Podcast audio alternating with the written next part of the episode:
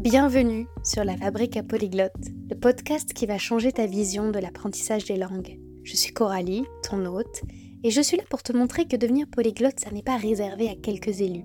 Si tu as déjà rêvé de parler plusieurs langues couramment, alors tu es au bon endroit. Ici, nous allons briser les mythes de l'apprentissage des langues. Non, tu n'as pas besoin de talent extraordinaire ni de passer des heures interminables à étudier. Je vais te révéler des méthodes pratiques, des astuces inédites et des ressources précieuses qui vont transformer ton apprentissage autodidacte.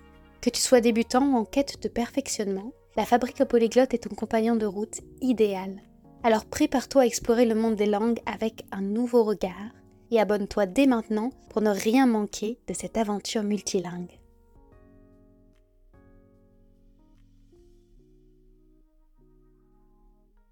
Un défi de taille m'attend, celui de réaliser une introduction ultra rapide pour que vous puissiez vous plonger le plus rapidement possible dans notre épisode du jour qui est un peu plus long que d'habitude, plus long parce que notre invité Heather est de nature bavarde et pour notre plus grand plaisir parce qu'elle est aussi passionnée, mais surtout ce qui est passionnant, c'est le sujet qui nous a réunis aujourd'hui, comment élever des enfants multilingues, quelle que soit la configuration de notre foyer, que notre foyer soit monolingue qu'il soit déjà animé par des dynamiques multilingues, eh bien nous aurons des tas d'idées qui nous seront données aujourd'hui dans cet épisode qui en réalité est le deuxième volet d'un premier épisode qui est l'épisode 11 du podcast La Fabrique à Polyglotte, Devenir parent multilingue les incontournables de Tetsu Yang. Le premier épisode que je viens de vous évoquer, je vous encourage vivement à l'écouter en complément de celui-ci parce que les informations qui nous sont données ne sont pas les mêmes et l'approche n'est pas la même. Tetsu Yang euh, a appliqué une méthode dès la naissance de ses enfants, avec un système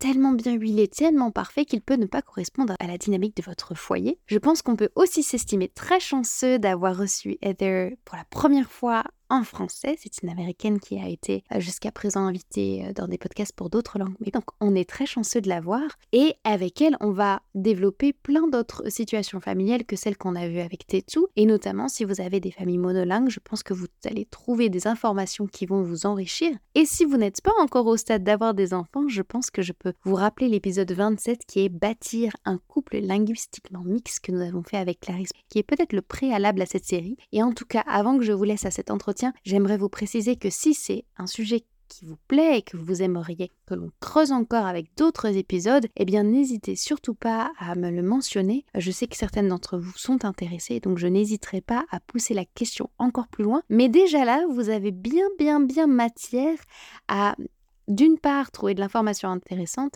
et d'autre part passer à l'action dès cette semaine. Bonne écoute. Bonjour Heather, je suis ravie de t'avoir sur la Fabrique à Polyglotte aujourd'hui. Et pour commencer euh, notre entretien de ce jour, la première question que j'ai envie de te poser, c'est tu es quelle apprenante? Comment tu es tombée dans le bain des langues? Combien de langues tu parles. Merci beaucoup de m'avoir invitée. Ça fait vraiment plaisir. Euh, je suis aussi podcasteuse depuis presque trois ans maintenant et j'étais déjà invitée à plusieurs podcasts, pas, pas plusieurs, mais comme cinq. Et c'est la première fois que je suis invitée sur un podcast français, donc je suis trop contente, je suis ravie vraiment d'être ici. Euh, je m'appelle Heather, je suis américaine. J'étais euh, introduite un peu à, aux langues parce que mes, mes parents, chacun parle une langue, une autre langue, mais on ne parlait pas une autre langue à la maison.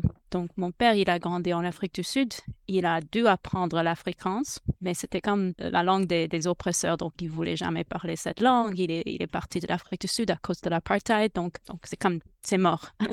Il a juste des, des souvenirs, mais il n'utilise pas. Ma mère, elle parle hébreu. Euh, parce qu'elle a passé trois ans en, Israël. Mais c'était pas une langue qu'elle parlait avec nous, c'était comme juste des petits mots. Pas, on n'était pas baigné dans des langues, euh, c'était juste l'anglais. Mais des petites choses, euh, des connaissances du monde un peu que Ouais, mes parents se sont rencontrés en fait sur une kibbutz en Israël. Donc il y avait toute cette histoire de, voyage, de rencontres, de romantisme, de tout ça. J'étais un peu à l'école euh, hébreu. Quand j'étais petite, on, est, on, est, on allait dans une école le dimanche, mais c'était pas longtemps. Je pense que j'avais 7 ou 8 ans quand on a, on a arrêté d'y aller. Tout ça, c'était comme une curiosité déjà dans ma tête que, waouh, il y a euh, un autre monde, les personnes font des choses, ils ont des, des lettres bizarres, etc., des sons différents. Euh, donc, j'avais cette curiosité depuis vraiment toujours parce que je savais que mon père vient de loin, il a déjà un accent en anglais. Etc., etc. Mais le français, c'était la première langue que j'ai commencé à l'école. J'avais 11 ans. Puis je voulais faire l'espagnol. Mes parents, ils m'ont découragé. Ils ont dit non, non, tu parles pas bien français, tu maîtrises pas le français, tu vas les confondre. Donc, j'ai pas commencé l'espagnol au lycée. Par contre, j'ai commencé à l'université. Euh, j'ai rencontré mon ex-mari qui est polonais quand j'avais 18 ans, donc j'ai commencé le polonais là-bas à cette époque.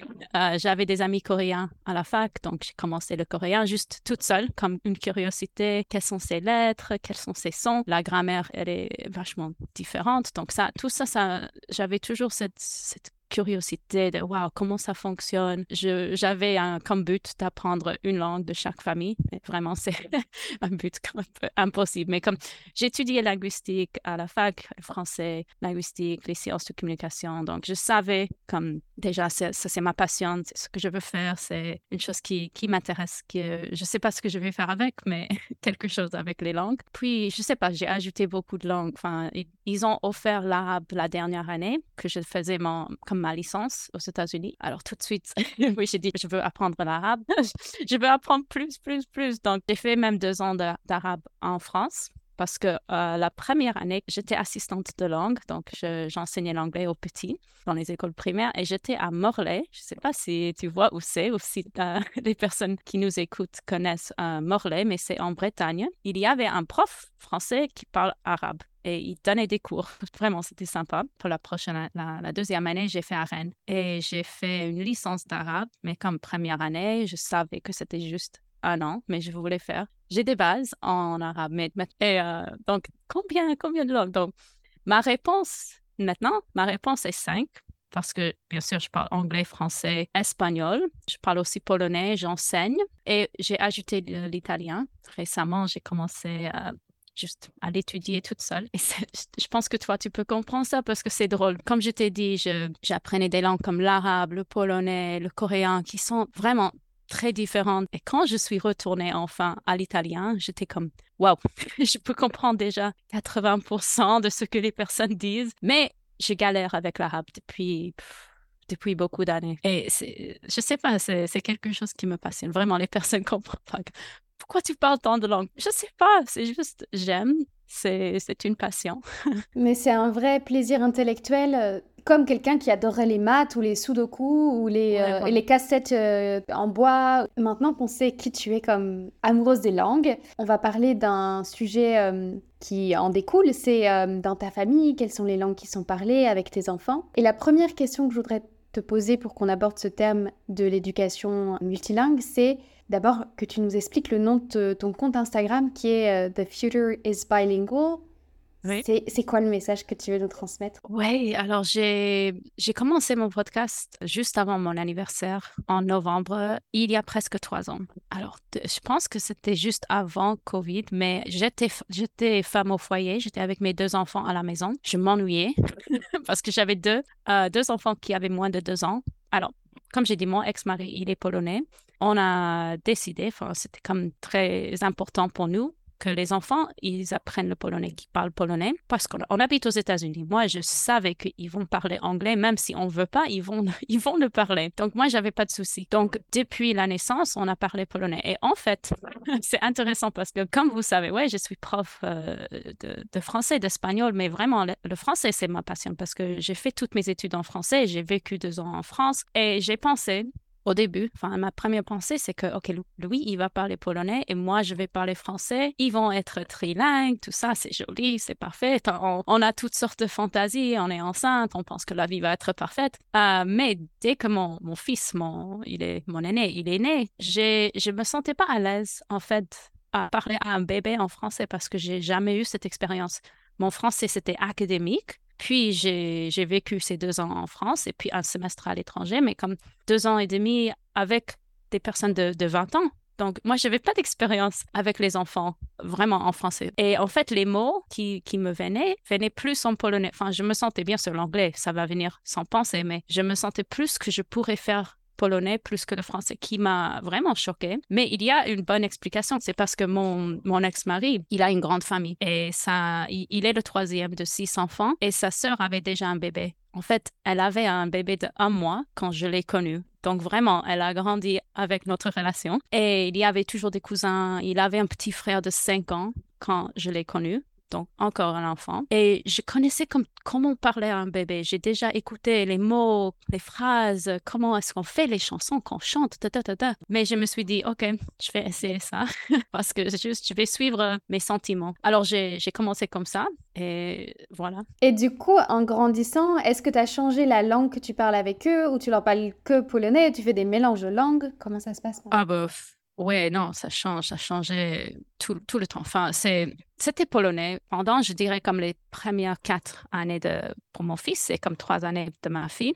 Je me, euh, comment je peux dire, j'ai postulé pour faire un doctorat au Canada parce que je voulais, comme j'ai dit, je m'ennuyais, j'étais femme au foyer avec deux enfants et j'ai reçu donc on se préparait pour déménager au Canada et c'était l'université d'Ottawa. Donc, parfait, c'est juste à côté de, du Québec. Donc, on a décidé, on va habiter au Québec parce qu'il y a une ville Gatineau qui, c'est comme une partie de l'Ottawa, mais dans le côté québécois.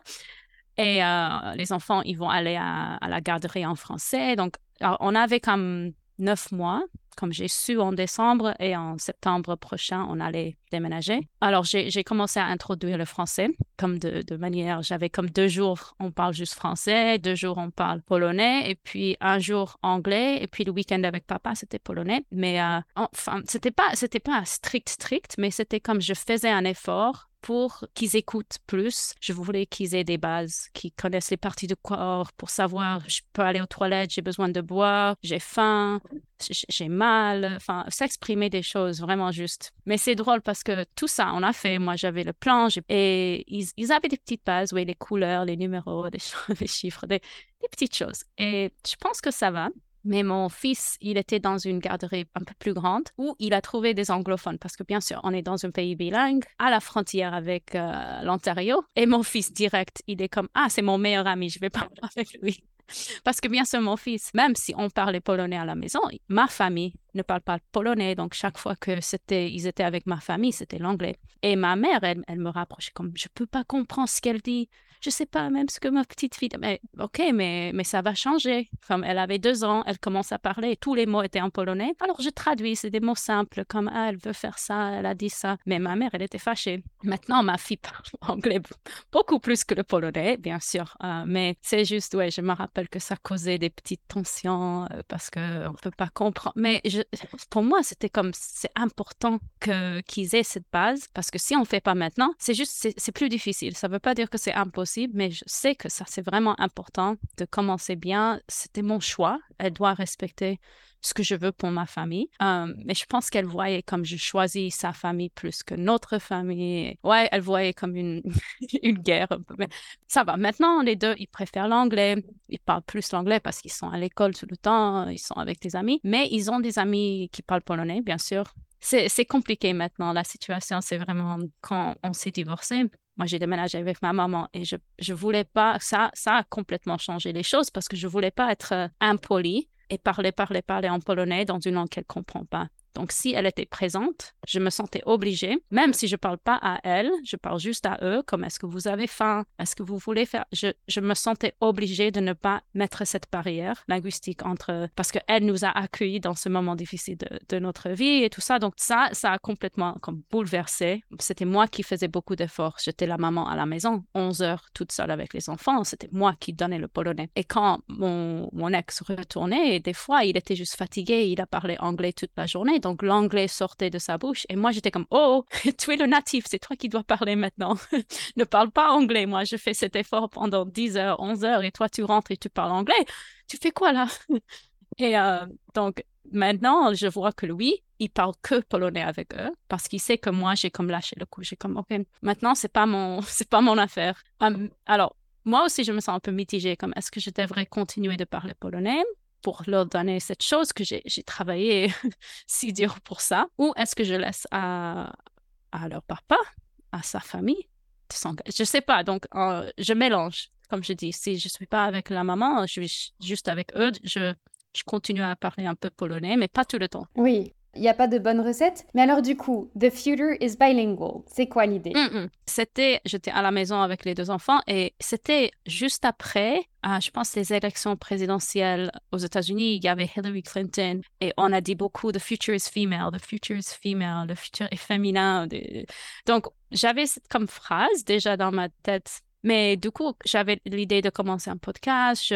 L'idée m'est venue parce que j'écoutais des podcasts pour les mamans en français qui, qui accouchent et comment s'est passé l'accouchement. Et je dis, ah, c'est super d'écouter les, histoires des autres. Et je veux faire ça, mais avec euh, les parents et le bilinguisme et élever les enfants. Donc, toutes ces parties comme d'un pouce qui se, se mettent en place. Et le nom, il est juste, il, m'est venu à l'esprit comme ah the future is bilingual bah oui c'est ce que je veux. Je veux avoir les enfants bilingues et que tous les enfants c'est pas juste les miens mais comme c'est ça le, but. Et que le monolinguisme ça c'est une restriction c'est une je sais pas comment dire mais c'est pas un handicap mais j'ai écouté quelqu'un qui dit euh, être euh, monolingue aujourd'hui c'est comme être analphabète dans le passé mais je suis d'accord qu'on a souvent l'intention d'apprendre une langue parce qu'on va avoir un bénéfice immédiat, 5-10% de salaire en plus, ou, euh, euh, pour euh, draguer telle personne, ou pour, parce qu'on veut un bénéfice, alors que le bénéfice, c'est nous-mêmes qui est transformé. Et dans... Parce qu'aujourd'hui, moi, ce que j'aimerais décortiquer avec toi, c'est tu sais, Tetsu Yang, il est venu sur le podcast, il a parlé de sa structure de famille où il y a le modèle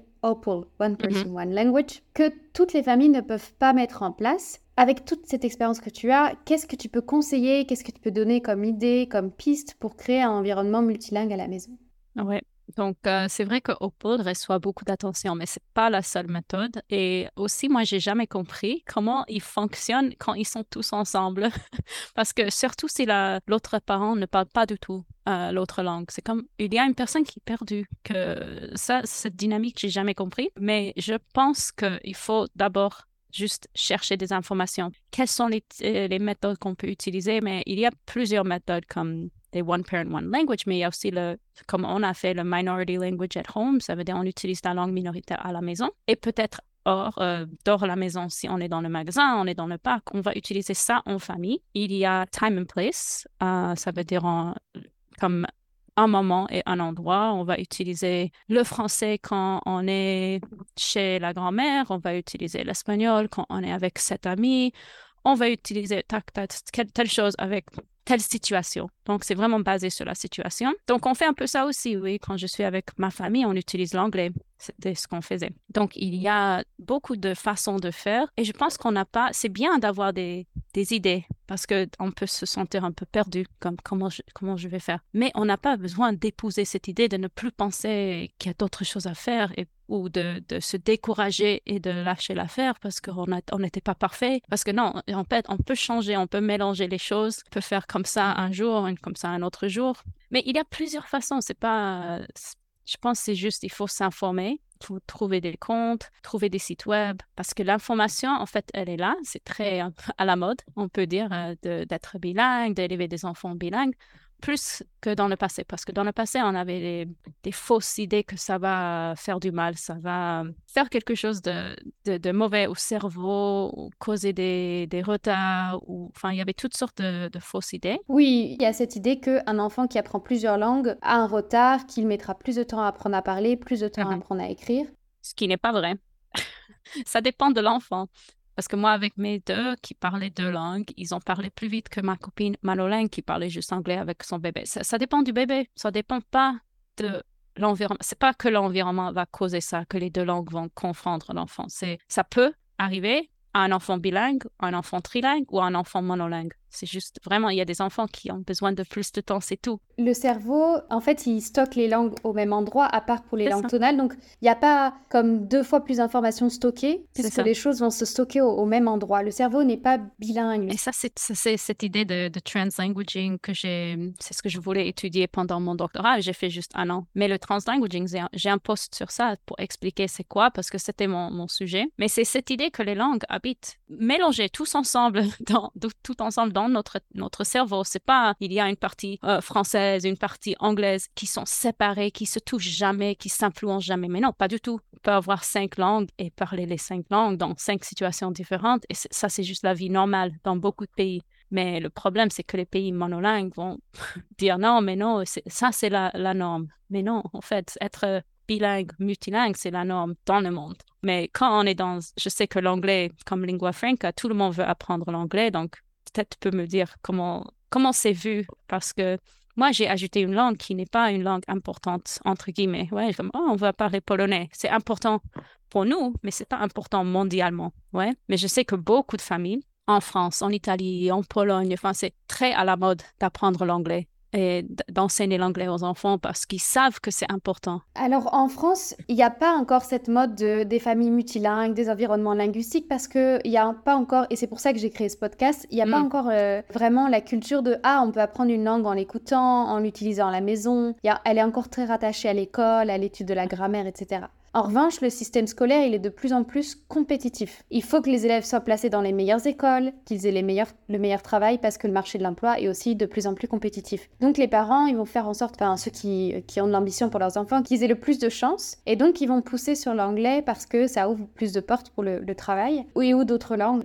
des langues avec des logiques économiques. Avec cet épisode, j'aimerais aider deux types de familles. Il y a certaines familles qui commencent à introduire l'idée d'environnement multilingue à la maison, on va peut-être utiliser des chansons en anglais, mhm. on va peut-être utiliser des jeux, on va peut-être utiliser des livres, on va peut-être mettre des films en famille euh, en version originale, ce qui n'est pas mhm. très culture française, c'est encore. non, non. Ces familles-là, ces familles-là, il faut qu'elles aient des outils et deuxième type de famille, c'est les, enfants sont déjà un peu grands, ils apprennent à l'école et as les parents, ça leur redonne envie. Oui, mais c'est ça justement ce que tu dis qu'il faut changer. Et moi, je parle pas juste France, mais je parle tout le monde. Comme j'ai écouté, je peux pas compter combien de fois quelqu'un. Qu'est-ce que tu fais? Je suis prof de langue. Ah, j'ai fait quatre ans d'espagnol, je peux rien dire. C'est normal, c'est comme ça, c'est comme accepter qu'on fait des langues à l'école et on n'apprend rien. On peut rien faire avec parce que c'est juste grammaire, et c'est toujours comme ça, oui. Donc, on a besoin de faire plus de choses, comme tu dis, ludiques, et aussi de faire vivre cette langue hors l'école, parce qu'on peut faire juste ce qu'on peut faire. on a une heure à l'école avec les enfants. Je suis prof, donc je suis comme, je sais exactement ce qui se passe, et on essaie de faire des choses ludiques, mais c'est comme l'élève doit aussi chercher de la musique hors la classe. Moi, je peux peut-être jouer une chanson, mais il a besoin de chercher des vidéos. Il a besoin d'aller un peu plus loin s'ils veulent vraiment apprendre cette langue. C'est pas juste l'heure à l'école. OK, on apprend à parler au passé, mais je te donne juste comme le, premier pas et toi, tu dois faire le deuxième. Et j'adore cette idée que si les parents, parce que j'ai beaucoup de parents qui me disent ça, ah oui, j'ai étudié à l'école et blablabla. Donc, OK, profite maintenant. Vous pouvez, comme, comme tu as bien dit, comme regarder un film, chercher une recette, cuisiner quelque chose ensemble, écouter de la musique ensemble. Je sais pas parler un voyage si on peut, oui, comme, je sais pas, mais quelque chose de plus parce que la, la solution, c'est pas l'école. L'école, c'est juste comme le début, c'est juste le, premier pas qui va introduire cette langue, voilà, ça existe, mais on a besoin de faire plus parce que je sais, j'essaie de faire des choses amusantes en classe. On a des classes de, une heure et demie presque, donc on a besoin de faire des activités, mais je sais que il y a une autre mentalité. Oh, on veut pas être ici, madame. Euh, comme je sais, je sais, vous êtes lycéen, donc c'est normal. Mais cette langue, elle vit hors euh, cette, euh, ce bâtiment, hors cet environnement que j'essaie de vous donner. Donc, vous avez besoin d'être, euh, de faire partie de ça, ouais, de chercher peut-être la danse. Enfin, je pense à, l'espagnol maintenant comme la bachata. Moi, j'ai cherché une vidéo, on a, on a essayé de faire des petits pas comme comment est-ce qu'on fait la bachata. il y a plein de choses qu'on peut faire, mais vraiment, moi, mes, mes conseils que je donne, si quelqu'un me dit, je veux élever mon enfant en bilingue, mais je ne sais pas comment faire. OK. Il faut d'abord que, enfin, même une personne monolingue peut chercher des, chansons, même si on ne comprend pas ce qui se passe. Enfin, c'est mieux, c'est mieux si on comprend. Mais on peut prendre des petites chansons qui parlent des couleurs. Enfin, mes enfants, ils adoraient une chanson. Ils parlent pas beaucoup français. Enfin, ils ont des petites, vraiment des petites bases, mais ils adorent une chanson qui parle des couleurs. Et ils voulaient toujours écouter cette chanson. Euh, ils adorent la chanson du, euh, comme Promenons-nous dans les bois. Ils me demandent toujours Ah, joue-moi, joue la chanson du loup. Ok, ok, on va écouter. Moi, j'ai expliqué un peu ce qui se passe, mais même si je ne fais pas ça et on écoute la chanson comme ça, ils, ils, adorent, ouais, surtout les petits, mais on peut faire ça à n'importe quel âge. Donc, même si tu parles pas une autre langue, tu peux jouer de la musique. Ils peuvent écouter des autres euh, chansons, des autres langues. Moi, j'avais comme, j'étais très stricte avec l'écran, donc je montrais pas la vidéo quand ils étaient petits. Je faisais juste jouer la musique, mais avec des, des enfants plus grands, on peut faire jouer la vidéo. Il y a bien sûr le visuel, qui montrent les couleurs, qui vont montrer, je sais pas, le loup qui chasse, je sais pas. Mais ils vont comprendre le sens, ouais, même s'ils comprennent pas chaque mot, chaque euh, chose grammaticale. C'est pas important parce qu'ils s'amusent et c'est ça qui compte vraiment. Il y a, euh, je sais pas si tu connais Yoshito. En fait, il est français. Euh, avec des héritages japonais, il parle toujours de cette idée de 80% doit être euh, amusant. Et puis, on peut faire un peu d'apprentissage pendant les autres 20%. C'est comme cette règle de 80-20. Mais avec le focus, vraiment, on doit se concentrer sur euh, le divertissement, que ça doit être ludique. On on ne pense pas qu'on apprend une chose, mais que lui aussi, il est prof, donc il sait comment gérer que, OK, ses enfants apprennent, ils doivent écrire un peu ou ils doivent lire un peu, mais il y a un jeu donc les enfants, ils pensent pas à ce qu'ils écrivent ou ce qu'ils font. C'est juste qu'ils sont perdus dans le jeu, ils veulent gagner, ils veulent comprendre ce qui se passe. Et c'est ça, c'est ça le, tout le but. On devrait penser comme ça doit être amusant avec un peu d'apprentissage et surtout avec nos enfants. Quand tu es à la maison, tu as tes propres enfants, tu peux suivre ce qu'ils veulent. Par exemple, mais, mon fils, il aime Pokémon, donc je peux prendre Pokémon, on peut regarder dans une autre langue, on peut parler des choses. Enfin, tu peux comme suivre les intérêts de, ton enfant ou de tes enfants. Mais j'ai deux questions que les parents euh, me posent souvent. Mhm. C'est la première question, c'est jusqu'à quel âge? Et la deuxième question, c'est oui, mais il y a tellement à faire. Quelle est la première chose à faire? La première semaine de, la famille multilingue. Hmm. Quoi? Alors, je vais répondre à la question de est-ce que c'est trop tard? C'est jamais trop tard. Parce que toi, comme moi, moi j'ai écouté un peu ton, ton, podcast, donc je sais que tu as, tu m'as dit, tu as appris, tu m'as dit, tu as dit à tout le monde que tu as appris à, c'était comme à moi, à, à 26 ans, n'est-ce pas? Oui. Ouais, et moi, à 11 ans, j'ai commencé le français, mais de, de façon, euh, c'était à l'école et mon accent était horrible. Enfin, c'était très américain. Banjo, tout ça. Donc, euh, donc c'est jamais trop tard. Bien sûr, il y a une facilité.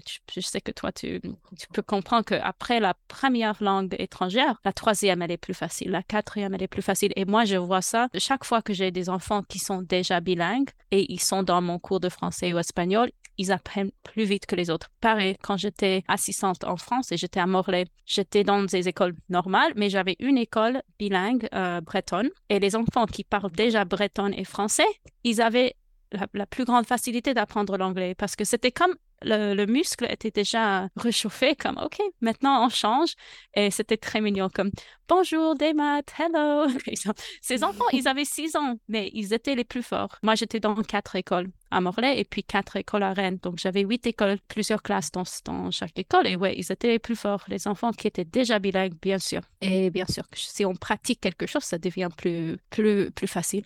Euh, c'est juste euh, normal. Alors, c'est jamais trop tard. En fait, je voulais mentionner que j'ai fait une entretien avec une copine. Elle s'appelle euh, Sandra. Elle est péruvienne et elle n'a pas parlé espagnol à sa, première fille jusqu'à 4 ans. Donc, elle était avec son mari américain, elle a juste comme parlé anglais parce que c'était la langue qu'ils avaient en commun et elle a décidé à 4 ans, non, en fait, je veux que ma fille, parle espagnol. Depuis ça, elle a un deuxième enfant avec qui elle a parlé depuis la naissance. Donc, elle a vécu les deux expériences, comme commencer à 4 ans et commencer avec son, son petit. Mais elle, euh, on a fait une, une interview, elle m'a parlé de, ouais, c'était difficile, mais c'était pas impossible, bien sûr. Euh, elle est aussi prof, elle enseigne l'espagnol, mais comme il faut faire un effort.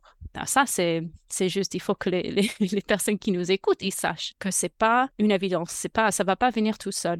Il faut savoir ce qu'on veut, comme quel est le but. Est-ce que je veux que mon enfant ait des bases pour juste comprendre comme une euh, bilingue réceptif ou est-ce que je veux qu'il parle ou est-ce que je veux qu'il sache écrire? Est-ce que je veux...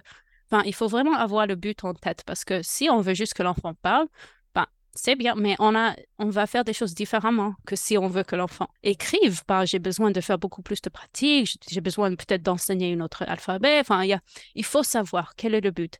Est-ce que c'est parler avec les grands-parents ou est-ce que c'est réussir à l'école? Est-ce que c'est, enfin, et aussi juste continuer parce qu'il y aura des, des jours où tu fais tu fais pas, tu fais rien, mais ça va, tu peux te faire demain. Tu peux, c'est pas, c'est pas fini si on ne fait pas un jour ou si on n'a pas commencé l'enfant à 5 ans, il est à l'école, d'accord? On peut ajouter petit à petit. Ça n'a pas besoin, c'est pas une chose rapide de toute façon. Apprendre une langue, c'est pas comme on voit sur YouTube dans trois mois. Ben non, pour la plupart du monde, ça c'est pour les personnes comme hyper duées qui, ouais, qui sont déjà polyglottes dans dix autres langues. Ouais, ils ont appris euh, l'italien dans trois mois. Ok, bravo, c'est bien pour toi.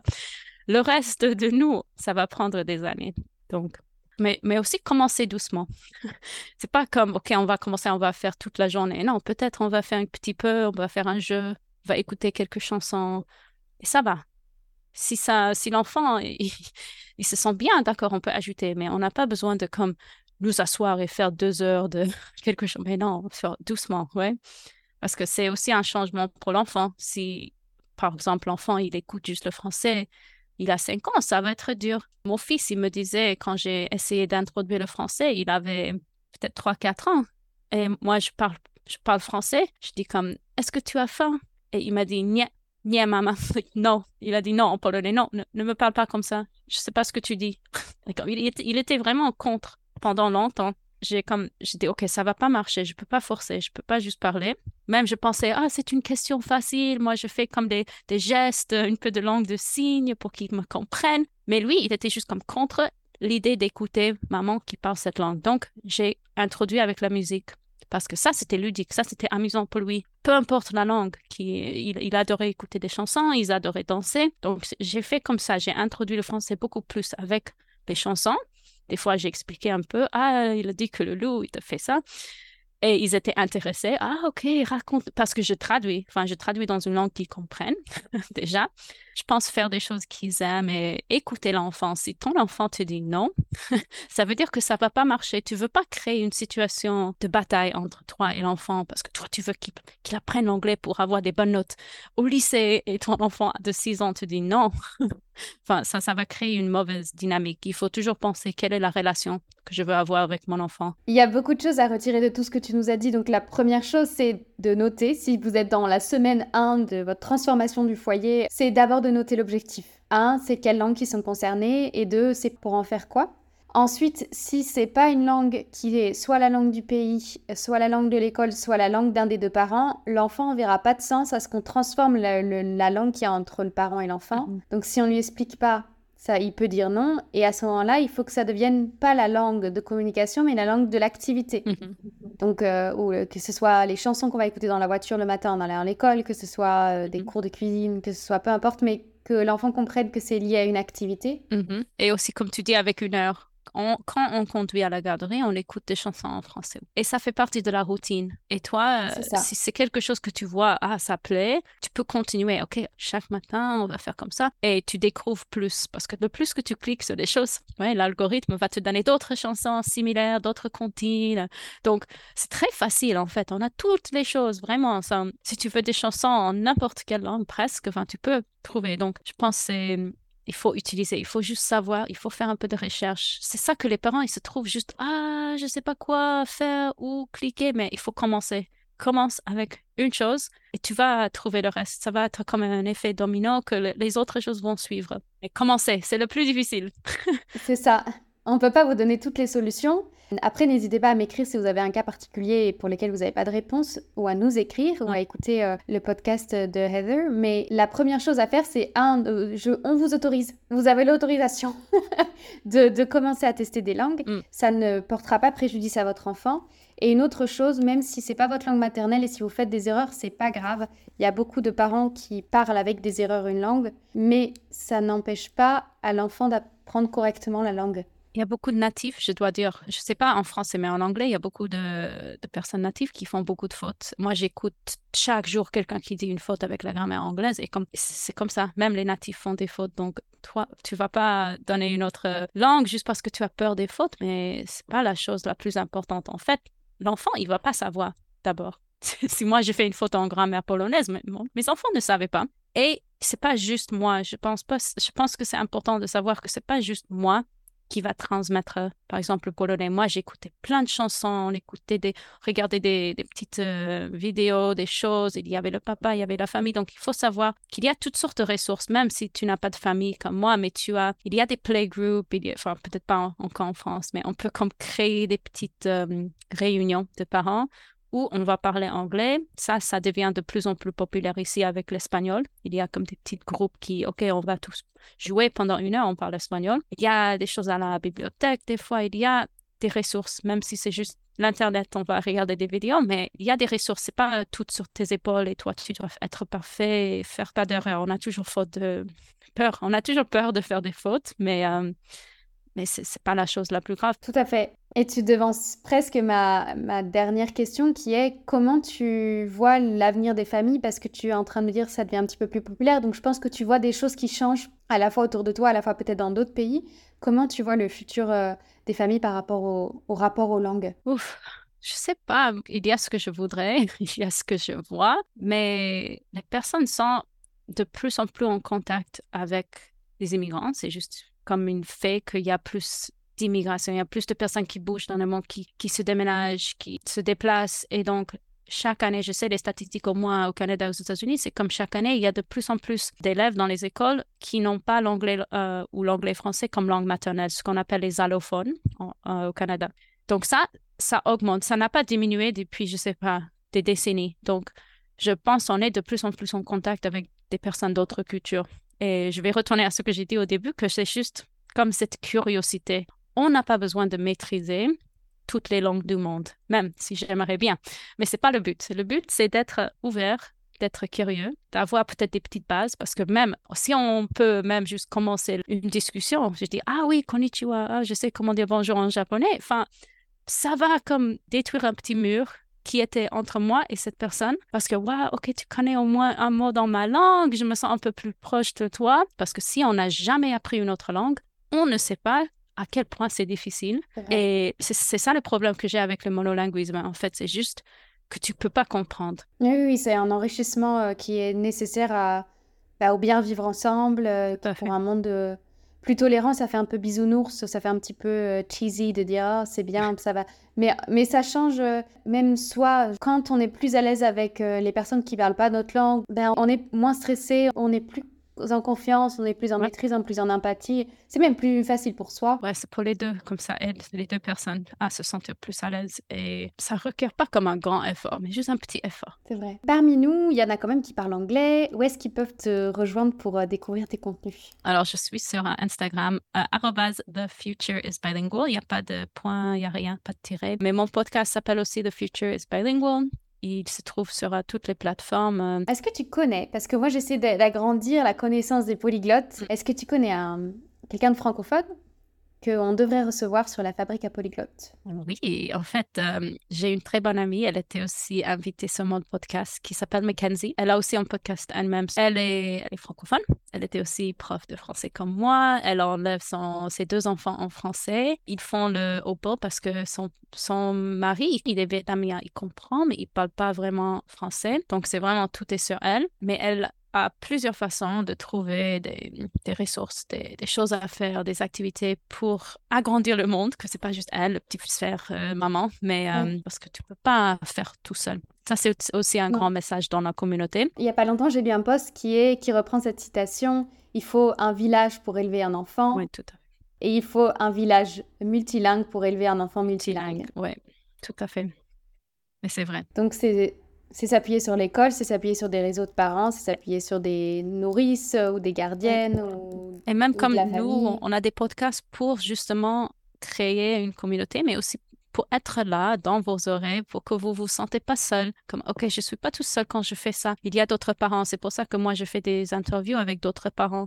Je demande quel est le moment le plus difficile, quelles sont les bonnes choses, parce qu'on partage le, bon, le mauvais, mais pour avoir euh, ce sentiment que, ouais, OK, euh, il y a d'autres parents qui, qui, galèrent avec ça, mais ils continuent et ils me donnent des bonnes idées, on fait des bonnes choses. Donc, on est là pour vous soutenir, euh, que vous faites, si vous avez des questions, etc. Moi aussi, mes, ma boîte de, de messages est ouverte, donc si vous voulez m'envoyer quoi, quoi, que ce soit, des questions, je suis, je suis là. Oui, Regardez les liens qui seront dans la description de cet épisode de podcast. Vous aurez euh, de quoi faire euh, pour continuer à creuser ce sujet. Mhm. Bah, écoutez, j'espère que ça vous aura donné la motivation pour commencer euh, cette semaine quelque chose avec vos enfants, ne serait-ce qu'une chanson. Merci en tout cas pour cette passion que tu nous transmets et qui nous donne envie de faire plein de oh. choses. Merci beaucoup. Merci beaucoup à toi parce que je peux pas me taire. En fait, je parle trop. c'est un sujet que, que vraiment, c'est comme ma vie, c'est mon travail, ce que je fais avec mes enfants, ce que je, je pense à ça toute la journée. Donc, c'est pour ça j'ai trop à dire. Cool, bah, merci beaucoup. Merci pour l'espace et le temps, c'était un plaisir et j'ai hâte de, rencontrer d'autres euh, des personnes qui écoutent, qui vont peut-être m'écrire, qui vont écouter mon podcast pour un peu d'anglais. Vous êtes bienvenus. Merci d'avoir écouté cet épisode de la Fabrique à Polyglotte jusqu'à la fin. J'espère sincèrement qu'il a été enrichissant pour toi. Si c'est le cas, j'ai une faveur à te demander. Pour soutenir notre communauté polyglotte grandissante, pourrais-tu prendre un instant pour attribuer 5 étoiles à ce podcast sur ta plateforme d'écoute et le partager autour de toi? Ton soutien, c'est la clé de la longévité de ce podcast. Je te remercie chaleureusement pour ce geste et en attendant notre prochain rendez-vous, je te souhaite d'incroyables conversations en langue étrangère, mais surtout, reste curieuse, reste curieux.